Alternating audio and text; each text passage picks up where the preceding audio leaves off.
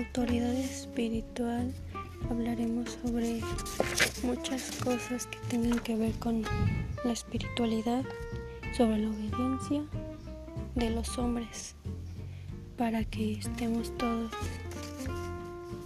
al corriente de lo que va a ser este, lo que se realizará en este podcast. También lo bueno y lo malo que está en las manos de Dios. Toda obra debe hacerse en obediencia y la caída del hombre se debió a la desobediencia. También hablaremos sobre varios temas y libros como